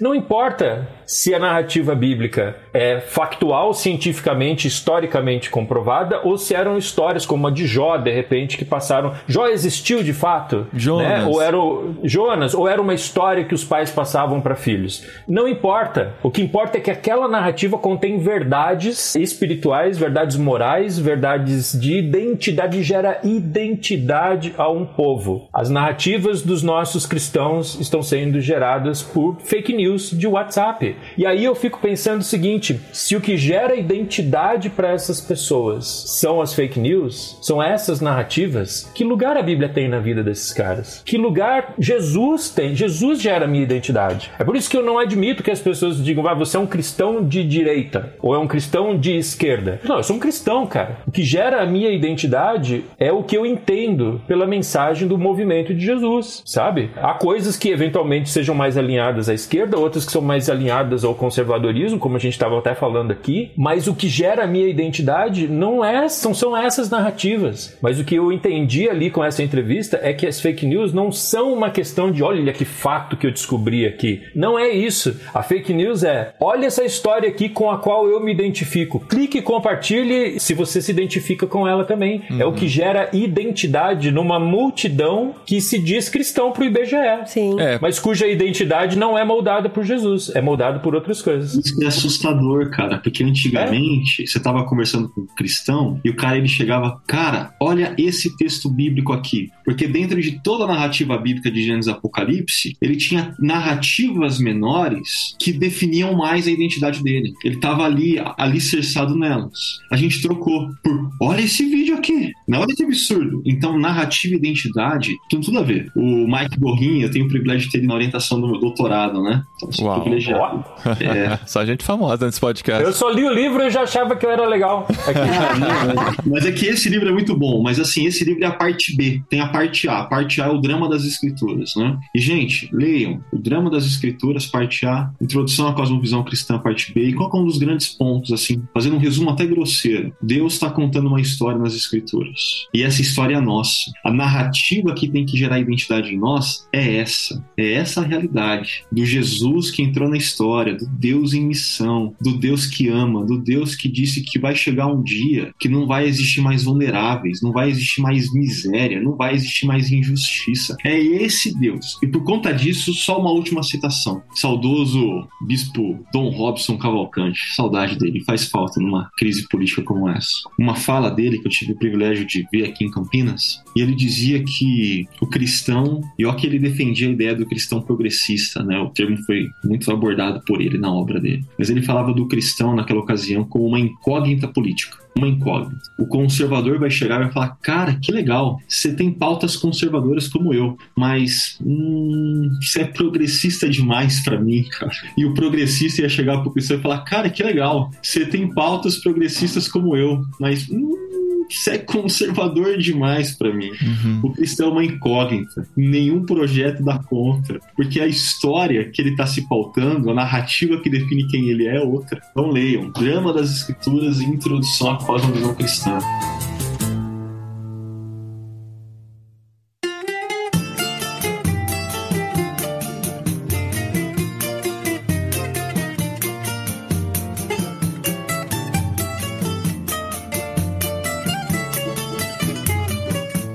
Então vamos lá pro último bloco desse programa, o mais esperado, que foi criado tanta expectativa. Chegou a hora da gente falar da unidade Mas da antes- igreja. Mas antes, um recadinho do A nosso palavra do patrocinador. nosso patrocinador. É. Eu sempre assim, né? Então, é, a gente viveu esse momento da igreja que a gente não imaginava que podia ser. Ah, não sei se não imaginava, vai, mas eu, eu já estava meio que preparado por ver o que tinha acontecido em 2018, mas não imaginava que seria tão agressivo a maneira como a igreja se dividiu nesse ano. A gente comentou isso, eu lembro muito bem do episódio que a gente gravou na- nas eleições de 2018, a gente falou sobre como isso nos assustou e recentemente conversando com um amigo também, não sei se posso citar o nome dele aqui, um pastor muito dedicado à igreja brasileira, ele falou que assim, por mais que o espírito dele fosse pessimista para esse momento, ele viu uma igreja muito, muito menos madura do que o pior cenário que ele esperava. E foi assim muito triste o que foi feito, como foi feito, a maneira que as pessoas reagiram e a maneira como eles assumiram essas eleições como um jogo de vida ou morte para o evangelicalismo brasileiro. É, e isso rompeu a igreja. E assim, tenho uma coleção de amigos que se afastaram da fé. Ou não se afastaram da fé, se afastaram da igreja. E alguns se afastaram da fé porque entenderam que se isso é ser cristão, eu não quero fazer parte disso. Eu quero estar longe de gente que entende o evangelho dessa maneira. E estão em suas vidas, alguns afastados mesmo, que viraram ateus, e alguns que, assim, não querem mais saber de igreja, porque esse tipo de coisa eu não quero ser, não quero compactuar com isso. É, eu vi uma matéria no New York Times de, um, de alguns meses atrás que estudava o dado surpreendente de que o número de evangélicos não caiu após o mandato do Donald Trump, que era uma coisa que todo mundo dizia que ia acontecer. Esse cara vai destruir a igreja evangélica norte-americana. E olha só, passados aqui seis anos, não caiu. Mas essa matéria foi lá e qualificou esses números. E o resultado é surpreendente. Eles descobriram que o percentual de jovens caiu brutalmente. O percentual de velhos cresceu enormemente. E pasme, o número de pessoas que não frequentam igrejas evangélicas cresceu monstruosamente. Inclusive pessoas que são católicas romanas e que se declaravam evangélicos porque são de direita e são brancos. Então, o título da matéria é Ser evangélico virou outro nome para ser conservador de direita. Pausa dramática aqui, silêncio. É, é, é, é uma pausa dramática, mas assim, não precisava, porque isso tem a ver com os Estados Unidos, não tem nada a ver com a gente. É, não, isso não vai acontecer. Sei lá, não. sei lá, aqui não acontece desse jeito, não. Por isso que a gente fez a pausa, entendeu? Então, é, é, o, que, eu- o que eu dizia para os meus amigos pastores é o seguinte: eu falei, se eu tivesse. que- Eu me converti com 15 anos de idade. Quando os evangélicos eram 9% da população brasileira. Eu disse assim: se eu tivesse 15 anos hoje, olha, se o Espírito Santo quisesse me levar para dentro de uma igreja evangélica, ia ter que me levar sedado, cara. Porque era o último lugar. E eu acordar lá já, assim, entendeu? Porque era o último lugar onde eu pisaria hoje, seria uma igreja evangélica. E digo isso sem medo de afastar pessoas que potencialmente pisariam numa igreja. Ligue para o número que está nesse vídeo que eu tento que eu tento que eu tento te convencer de que o reino de Deus continua acontecendo no meio da igreja. Apesar a igreja, igreja. continua crescendo. Exatamente. A gente, o último episódio que o Ricardo Augusto participou foi igrejado apesar da igreja, né? A gente tava falando exatamente sobre isso, porque assim, a É igreja hoje não tem um apelo que me faça, que faça alguém querer estar lá com, assim, generalizando, né, e colocando dentro do cenário que foi construído durante essas eleições. A igreja de Jesus continua acontecendo no meio da igreja evangélica, católica, tá lá rolando, entendeu? A gente tem que procurar um direitinho, mas tá, entendeu? E eu queria compartilhar com vocês aqui e também com as pessoas que estão nos ouvindo, em especial aquelas pessoas que estão nessa posição que eu descrevi aqui, descrentes, que o texto que tem me ajudado a entender um pouco o que está acontecendo é o final de Efésios, aquele trecho final de Efésios que começa ali no capítulo 4, que é o seguinte: Como prisioneiro no Senhor, rogo-lhes que vivam de maneira digna da vocação que receberam, sejam completamente humildes e dóceis, sejam pacientes, suportando uns aos outros com amor. Versículo 3: Façam todo o esforço para conservar a unidade do espírito pelo vínculo da paz. Há um só corpo e um só espírito, assim como a esperança para a qual vocês foram chamados é uma só. Aí ele vai dizendo: a cada um de nós foi concedida a graça conforme a medida repartida por Cristo. Aqui a Bíblia vai dizendo assim: ó, ele designou algum para os apóstolos, outros para profetas, outros para evangelistas, os outros para os pastores e mestres, mas se eu puder continuar essa lista de maneira não exaustiva, eu vou dizer que Deus chamou alguns para biólogos, Deus chamou outros para artistas, Deus chamou outros para apresentador de telejornal, Deus chamou alguns para se posicionar num espectro mais à direita da política para defender a família, outros mais à esquerda para defender o meio ambiente, outros para defender a causa do LGBT, outros para defender valores para as minorias, para os movimentos civis. Então, Deus posicionou a gente para que a gente fosse a igreja de Jesus. E a tendência nossa é olhar para o outro e falar: ah, esse cara não está trabalhando tanto quanto eu. Esse cara não é crente, não, como diz um emissário do demônio. né? É... É um emissário do demônio porque ele está lutando contra isso. Você está entendendo? O- Exato. Quando um cara, quando um cara aparece numa rede social, ou seja, num púlpito e fala: "Você não é crente, não", ele está lutando contra a palavra de Deus, porque a palavra de Deus está falando assim: "Façam todo o esforço para manter o vínculo da paz". Não que a Bíblia importe para essas pessoas, a gente sempre tem que respeitar as pessoas que não estão nem aí para a Bíblia, né? Mas a Bíblia está falando isso: façam o esforço para manter o vínculo da paz. E aí quando um cara vai lá e fala: "Não, não, não, não, não vou manter o vínculo da paz nada. Eu quero dizer quem é crente e quem não é. Eu quero dizer que não há cristão de esquerda. Não, não há. Né? O Martin Luther King não existiu. Né? Desmond Tutu não existiu. Desmond Tutu não existiu. Né? William Wilberforce devia ser muito de direita, né? indo no parlamento e, e- e lutando contra a escravidão. E lembrando que apanhou várias vezes de conservadores assumidos por conta da defesa dele do fim da escravatura, né? Super! E os outdoors que havia no cinturão bíblico dizendo que o Martin Luther King era comunista. Agora, eu posso não concordar com a ênfase que ele dava para alguma coisa ou dizer com outra coisa, mas assim,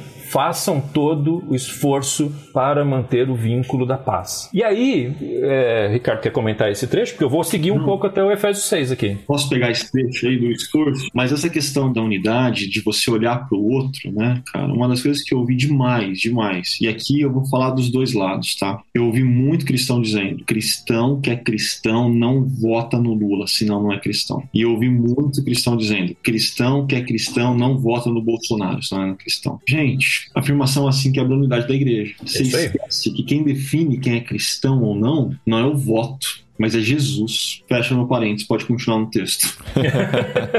então, esse texto, ele vai seguir para aquele texto que era usado para falar de batalha espiritual. É exatamente esse texto. O final do capítulo 3, inclusive, termina com um amém, né? É. Paulo termina com um amém. Vamos começar um outro assunto aqui. O, novo o assunto bloco. é unidade da igreja, relacionamentos. Ele vai andando e ele vai falando de relacionamento de marido e mulher, de patrão e empregado, de tudo isso. Quando ele chega no final desse texto, ele traz esse assunto da batalha espiritual. Ele vai dizer: fortaleçam-se no Senhor e no seu forte poder, vistam toda a armadura de Deus para poderem ficar firmes contra ciladas do diabo. Por quê? Porque a nossa luta não é contra pessoas. A nossa luta é contra os poderes e autoridades, contra os dominadores deste mundo de trevas, contra as forças espirituais do mal nas regiões celestiais. Por isso, vistam toda a armadura de Deus para que possam resistir no dia mal e permanecer inabaláveis depois de terem feito tudo. Mantenham-se firmes, cingindo-se com o cinto da verdade, vestindo-se com a coraça da justiça e tendo os pés calçados com a prontidão do evangelho da paz. Então, quais são as armas com as quais a gente luta contra esses poderes e potestades? Justiça, verdade e paz. Amiguinho, ouvinte, se você está lutando pelas causas mais nobres do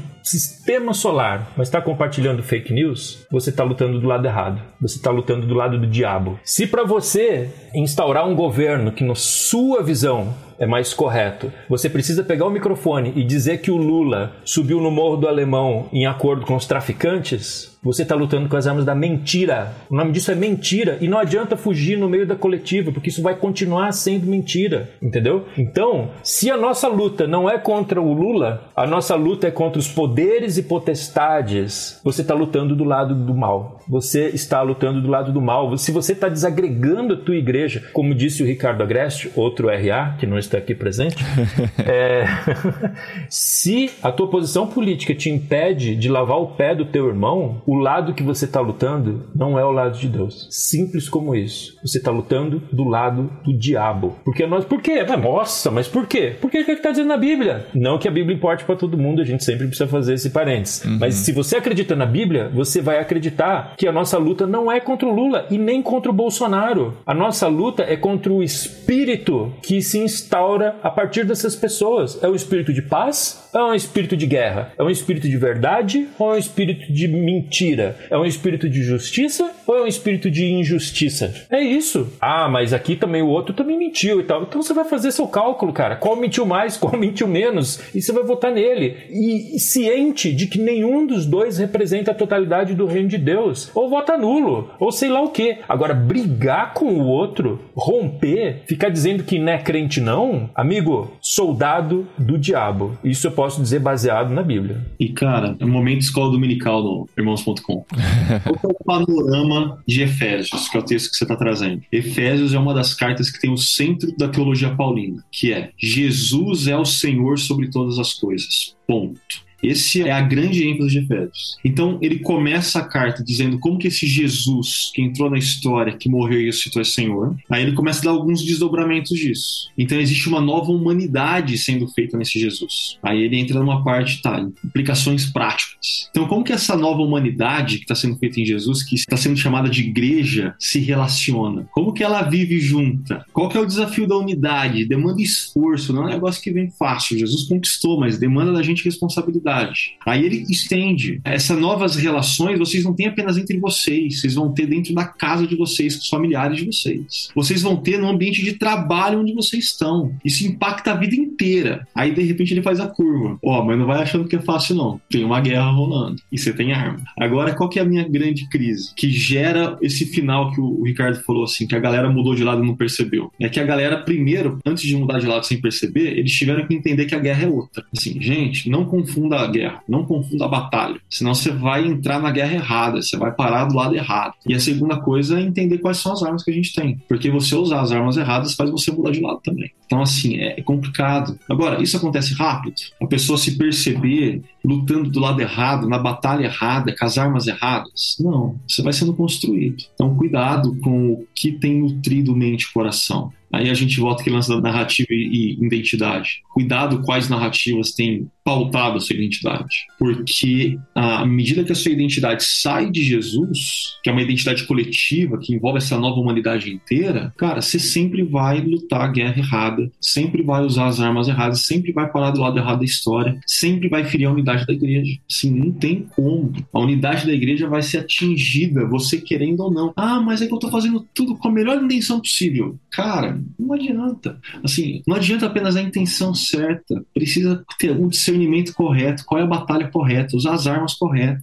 Tanto é uma luta que Paulo nesse texto ele vai usar várias vezes. Mantenham-se firmes, né? Estejam atentos, perseverem, porque me parece que nós temos uma tendência humana para desagregação. Nós temos uma tendência humana para usar os exemplos aqui que Paulo deu. O missionário deve olhar para o teólogo que fica no seu quarto cheio de livros e falar: "Ah, Eu aqui com a mão na massa e tal". O teólogo deve olhar para o missionário e falar assim: "Ah, é um ignorante. Não tem todos os PHDs que eu tenho. O cara de louvor deve olhar pro pregador. O pregador, nós temos uma tendência humana à desagregação, né? A questão é assim, né? Nós vamos investir nisso, né? O que você tem a dizer com um candidato que lucra com a desagregação, né? Que constrói a sua narrativa em cima disso. Da nossa parte, como seguidores de Jesus, a gente tem que se manter firme, a gente tem que estar tá atento, a gente tem que perseverar. Para quê? Para eleger nosso candidato? Para manter o vínculo da paz. Exato. É, é essa que é a nossa missão, manter o vínculo da paz, lutar com as armas da justiça, da verdade e da paz. E talvez sendo mais assertivo aqui, gente, as escrituras trabalham sim com metáforas de guerra. Existe sim uma linguagem de guerra nas escrituras, mas não confunda a guerra que as escrituras afirmam existir com a guerra cultural que a galera está inventando aí. Exatamente. Se você fazer essa confusão, dá ruim, muito ruim. Não tem nada a ver essa guerra cultural, esse medo infundado de comunismo. Gente, isso é. livro de história, né? Vai ter medo de livro empoeirado. Tanto que é uma guerra, né, Ricardo, que a gente ganha com a arma da paz. Exatamente. Reparem como que assim, existe a metáfora da guerra nas escrituras, mas como que ela não faz sentido. É isso aí, vai pra guerra. O que, que eu tenho? Ah, a paz. Vai lá. É. A justiça e a verdade. Essa é a nossa guerra. Se você tá lutando com outras armas, tem uma má notícia para você. É, e eu acho que todos nós passamos por momentos bem complicados, né, nesses últimos meses, com relação a relacionamentos familiares, relacionamentos na igreja, redes sociais. Tem pessoas que militaram mais dentro de suas ideias, tem pessoas que ficaram mais low profile. Nós, por exemplo, decidimos conversar com quem viesse nos pedir opinião e, assim, fomos pressionados por alguns a declararmos voto, a defendermos a família, a defendermos os valores e tal, mas nos posicionamos de maneira, acho que muito parecido com o que o, o Ricardo Augusto mencionou sobre a igreja, né? Quem conhece o nosso conteúdo já conhece a nossa posição e já sabe nosso pensamento e para que lado a gente olha, né? A gente não precisa dizer nós vamos votar em tal candidato para que esse seja um posicionamento de verdade. Mas mesmo assim, nós sofremos alguns ataques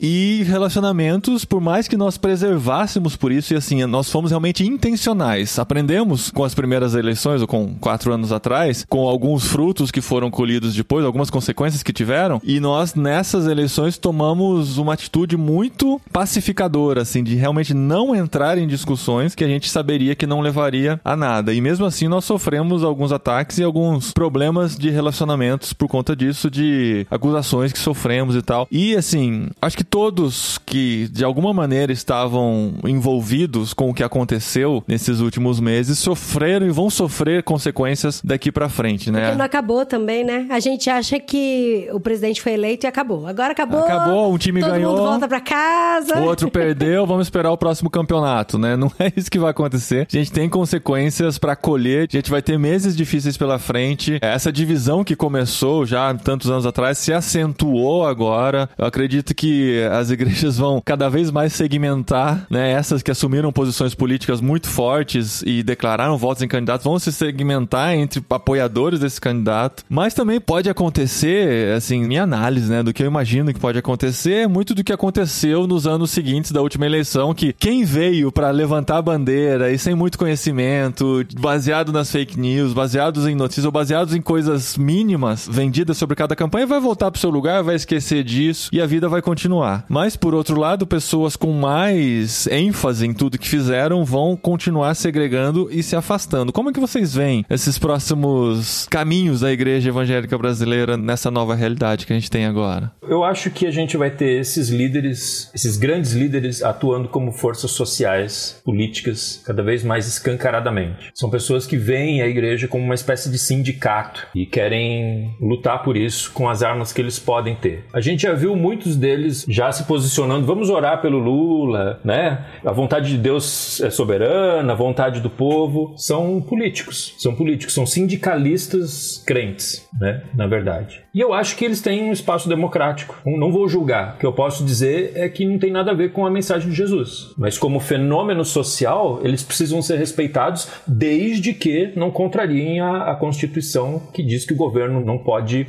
favorecer ou embaraçar nenhuma manifestação de culto. Mas se ele acha que a igreja evangélica é um sindicato, dentro desse limite ele pode se manifestar. Eu acho que isso é democraticamente legítimo. E eu acho que a gente vai ter muita gente ferida. Eu queria dizer que enquanto Paulinho falava, eu lembrava de uma pessoa que me procurou, que me procurou não, quando eu fiz um texto comentando, ainda antes de 2018, Bolsonaro ameaçando tirar concessões de canais que não o adulassem ou acabar com a Folha de São Paulo, eu disse, olha, isso aqui que esse cara tá querendo e apareceu um irmão da igreja para dizer, eu espero mesmo que ele acabe com o teu trabalho e que você passe fome. E aquilo foi muito interessante para mim, muito chocante. Com 30 anos de igreja, por nenhum motivo, o justo que fosse, como futebol, por exemplo, eu vi alguém se manifestar em relação assim. Quanto menos por um político, que eram pessoas que eu cresci imputando como pouco confiáveis, Uhum. né? Desde criança. Isso é coisa de político, isso é politicagem. Eu cresci sabendo que políticos eram pessoas pouco confiáveis. E agora tem irmãos que me maldizem por causa de um político. Mas eu queria também, por último, dizer que para essas pessoas que foram feridas, que eles têm hoje um recurso muito útil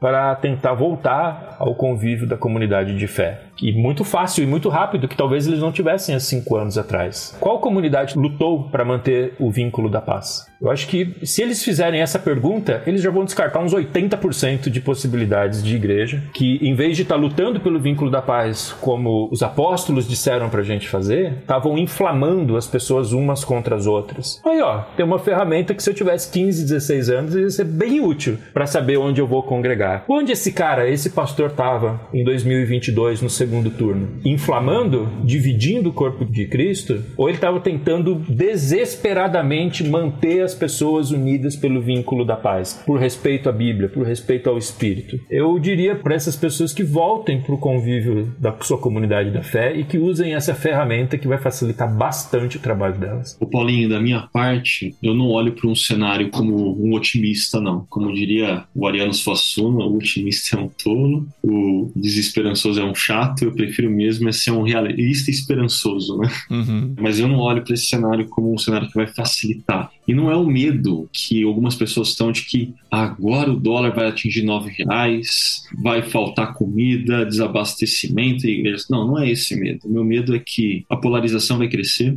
a guerra de narrativas vai continuar gerando pessoas dentro de câmeras de eco que têm narrativas assim descoladas da realidade, pautando a identidade delas. Esse ethos bélico de separação, de fragmentação vai continuar sendo muito forte, talvez até mais forte que antes. Agora, como que fica a igreja nesse negócio? Do jeito que ficou sempre. O que vai acontecer é esse cenário que ah, as igrejas vão estar aí vão estar abertas, vão crescer, mas vão continuar sendo instrumentalizadas como meios políticos para fins pessoais de alguns. Mas o papel da igreja continua sendo de sempre. Ela confia que Jesus é o Senhor da história, ela segue Jesus, vivendo em amor, de forma sacrificial, em serviço, vivendo em missão. Agora, o cenário vai ser desafiador. E nesse cenário desafiador, talvez a minha palavra seria essa, assim, né? Gente, não esquece que a nossa referência é Jesus. Jesus é aquele que ama. Jesus é aquele que amava religiosos e religiosos, de direita e de esquerda. Jesus é aquele que ama. A gente é apaixonado por igreja, né? Eu não me imagino como família, eu e o Paulinho, a gente um dia estando fora de alguma comunidade de fé. E a gente sabe porque a igreja ela comunica para muitas pessoas. Então a gente sabe que o lugar onde tem muitas pessoas é lugar de divergência. Então, para as pessoas que estão fora da igreja ou que estão pensando em sair da igreja, para lembrar de você não vai concordar com todo mundo, não, gente. É isso. Ponto final. Você tem que lembrar qual narrativa faz parte da sua identidade mesmo. E a narrativa da Bíblia, não é qualquer outra coisa que esteja fora. Eu sei que a gente viu muita gente desesperada e chorando e falando: ah, eu vou embora para Portugal, vou embora para Espanha. Gente, aqui o foge, líder não, da Espanha é de esquerda. Em Portugal, o aborto é permitido. Então, esse povo não nem estudar política não estuda. Mas enfim. Mas assim, de cara, você nunca, nunca vai concordar com todo mundo. Então, a gente tem que aprender a lidar com as diferenças e suportar uns aos outros em amor. É não, isso. E mais, né, Adri? Eu acho que, voltando aqui ao texto que tem sido o texto para eu suportar isso tudo e entender isso tudo, Efésios 4, quando ele está falando ali do vínculo da paz, ele vai dizer o seguinte: ele designou alguns para apóstolos, outros para profetas, outros para evangelistas e outros para pastores e mestres, com o fim de preparar os santos para a obra do ministério, para que o corpo de Cristo seja edificado. Ou seja, a igreja, que é o corpo de Cristo, ela não é edificada apesar das nossas diferenças. Ela é edificada justamente por causa das nossas diferenças. Exatamente. Olha como é demoníaca essa fala de segregação. Ai, de esquerda não pode ser crente, ou bolsonarista não pode, sabe? É, é que bolsonarista dá um tom de vínculo pessoal, né? Mas de direita, liberal não pode ser crente, porque é inclemente e tal. Não, o corpo de Cristo é edificado porque nós somos diferentes, porque eu me inclino mais para a defesa da família, porque você se inclina mais para cuidado dos animais, porque aquele é mais do ensino e esse é mais da arte. A Bíblia é muito explícita quando ela diz que Deus fez isso de caso pensado para que a gente juntos edificasse o corpo de Cristo. Aí aparece um bonitão ali por interesse próprio ou por medo, ou seja lá o que dizendo assim, não, não, não, não, não, não. Só pode de direita. Você não vai, você não vai receber a ceia se você não votar no candidato tal. Pelo amor. A gente sabe contra o que ele esse cara tá lutando. Não é contra o Lula, é contra Jesus. Talvez você tá ouvindo a gente falando: "Ah, não, mas eu quero encontrar uma igreja que tem mais à esquerda ou que esteja mais à direita, porque eu vou estar entre iguais e vou me sentir melhor". Primeiro ponto é que isso mata a diversidade e faz com que a riqueza inata da igreja seja perdida. Agora, o que eu te diria assim? Você não tem escapatória. Porque na hora que chegar a eternidade, o texto de Apocalipse garante que vai ter gente de toda tribo, povo, língua e nação, espectro político. Assim, vai ter de tudo lá. Você não vai ter escapatória, tá? Não adianta tentar se fechar em guetos ideológicos. A igreja, ela tem a unidade não em questões ideológicas partidárias políticas, ela tem a unidade em Jesus, ok, gente? É Jesus que nos une. Olha para o grupo de discípulos de Jesus, a galera diferente. Tem Mateus publicano, coletor de imposto, tem Simão o zelote, revolucionário, idôneo com a lei. Os dois fazem parte do mesmo grupo. Por que pensam igual? Não, porque Jesus une. É o que Paulo diz lá em Coríntios, né? O partidarismo é pecado. Eu sou de Apolo, eu sou de Paulo, eu sou de Jesus, eu sou de Bolsonaro, eu sou de Lula, eu sou liberal, eu sou esquerdista. Partidarismo é pecado. Quando a galera na minha adolescência ficava perguntando, não, mas e aí, entre Paulo e Pedro, quem que você prefere? ah, Jesus. Não, não, mas é entre Paulo. Mas, cara, por que eu tenho que ser entre os dois? Eu quero Jesus. Meu compromisso não é nem com Paulo nem com Pedro, meu amigo. Jesus. a galera força umas perguntas. Não, mas assim, vamos ser pragmáticos. Você votou em Lula ou no Bolsonaro? Parou. Esse raciocínio de aglomeração por identificação é muito próprio das redes sociais, né? Sim. As redes sociais vão nos empurrando. Para a lógica da algoritmização, não basta ser cristão. Você é cristão católico ou evangélico? É evangélico missional ou evangélico pentecostal? Pentecostal neopentecostal ou pentecostal clássico? Pentecostal da arminha na mão ou da arminha no chão? E a ideia é que ele vai afunilando porque as lógicas da métrica, da publicidade, das redes sociais é essa. Você passa a conviver com seus iguais e receber só informações que de viés de confirmação que confirmem o que você pensa. A lógica do evangelho é o contrário disso. É o contrário, não é que é diferente, é o contrário disso. A gente tem que se relacionar com os diferentes, porque Deus nos fez assim para que a gente funcione junto. Parafraseando o Estadão, antiparafraseando o Estadão, não é uma decisão muito difícil, né, cara?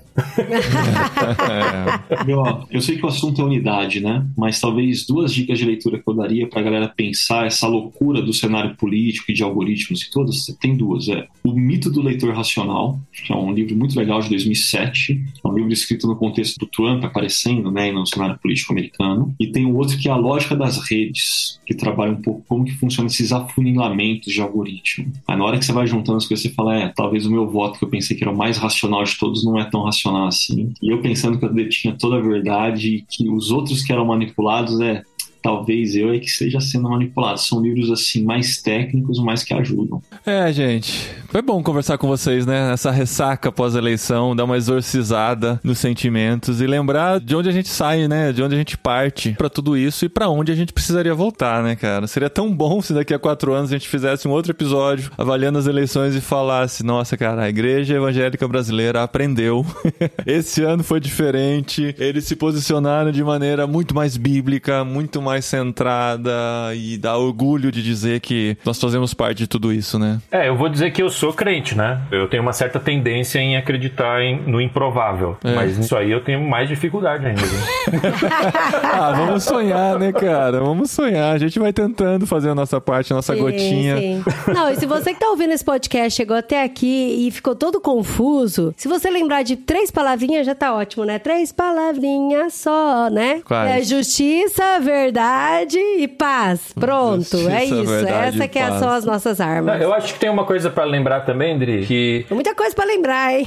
É, mas como uma coisa final, eu, eu gostaria de lembrar o ouvinte, especialmente aquele que está ferido e magoado, que somos quatro pessoas que continuam com seus vínculos com suas comunidades, que têm experiências muito felizes em suas comunidades, que são comunidades que lutaram bravamente por manter o vínculo da paz, para manter na mesma mesa gente de direita, gente de esquerda, gente não tão à direita, mas também não tão à esquerda, e que lutaram para manter o seu discurso alinhado com a mensagem de Jesus e não com a mensagem de ídolos. Então existe, existe. Como eu sempre digo, você precisa procurar sua turma, e eu tenho certeza que o Paulinho, Adri, o Ricardo ou mesmo eu vamos ter todo o prazer do mundo em te ajudar a se reintegrar numa comunidade saudável. Essa comunidade saudável pode ser presbiteriana, como é no meu caso, pode ser batista, como no caso do, do Ricardo Alexandre, mas elas existem. Existem. Né? Estão espalhadas aí. Muito bom, gente. Muito obrigado. Obrigado pelo tempo de vocês. Valeu, saudade. A gente fica feliz demais de poder ter vocês por perto e estando longe e compartilhando os mesmos sentimentos. Sim, sim. É muito gostoso. E ouçam a Discoteca Básica de Ricardo Alexandre. Quantas temporadas já tem, Ricardo? Cinco temporadas e a gente tá lançando o livro, né? Os 500 maiores álbuns brasileiros de todos os Que tempos. da hora, cara. Isso em é dez- da hora dez- demais. É, exatamente. Daqui a pouco a gente abre pra pré-venda pra quem não apoiou. Para os ingratos que não ajudaram a conquistar essa As meta. pessoas de pouco café, é, exatamente. Mas também vão poder, não com os mesmos privilégios, né? Não vai ter Isso, assinatura do exatamente. Ricardo, né?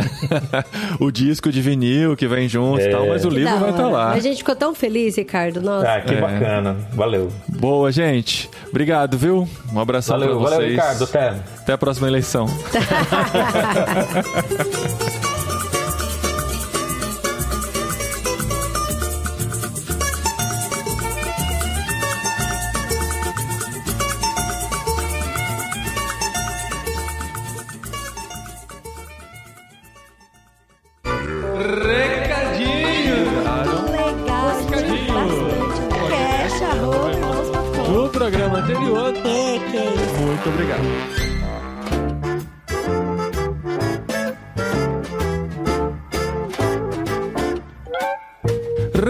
Recadinhos, esposinha. Recadinhos pós-podcast, olha só, parabéns pra você que chegou até aqui. É.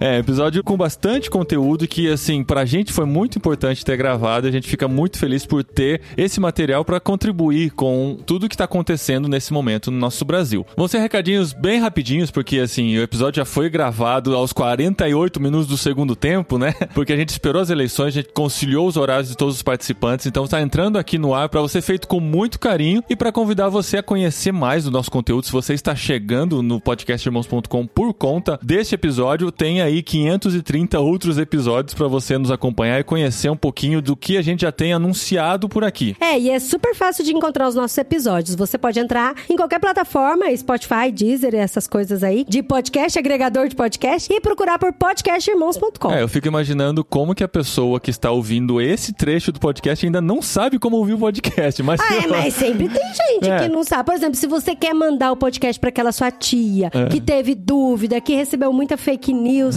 e agora tá meio perdido, tá com o coração destroçado. E aí você mandou e mandou às vezes ela o link quer do episódio, Exatamente. né? Exatamente. E ela quer procurar outros. Uhum. A gente aqui, olha só, tia, seja muito bem-vinda. A gente tem podcast sobre vários assuntos. Eu tenho certeza que algum aí vai tocar o seu coração.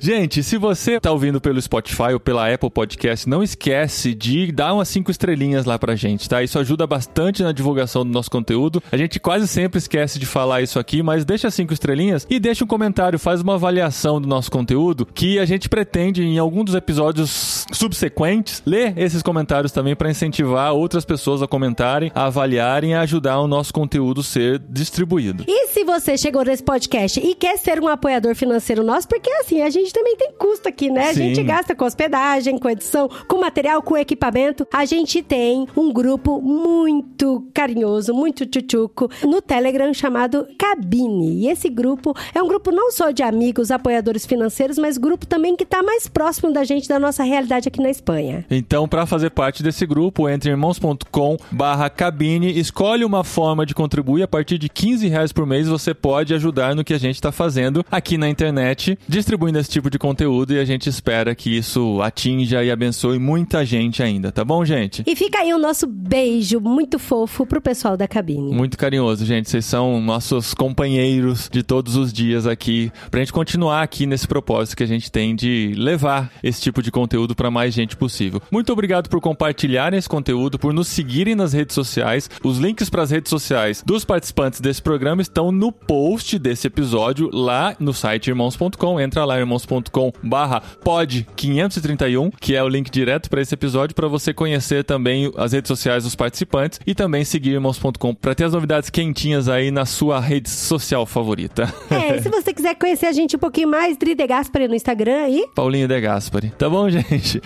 Ficou corridão esse recadinhos Ficou, aqui ficou. pra gente conseguir entregar no tempo, mas acho que tá tudo aí. Muito obrigado pelo carinho de todos vocês. A gente se vê e se escuta na próxima semana com mais um jet lag aqui na programação do podcast irmãos.com. Abraço! Falou, gente!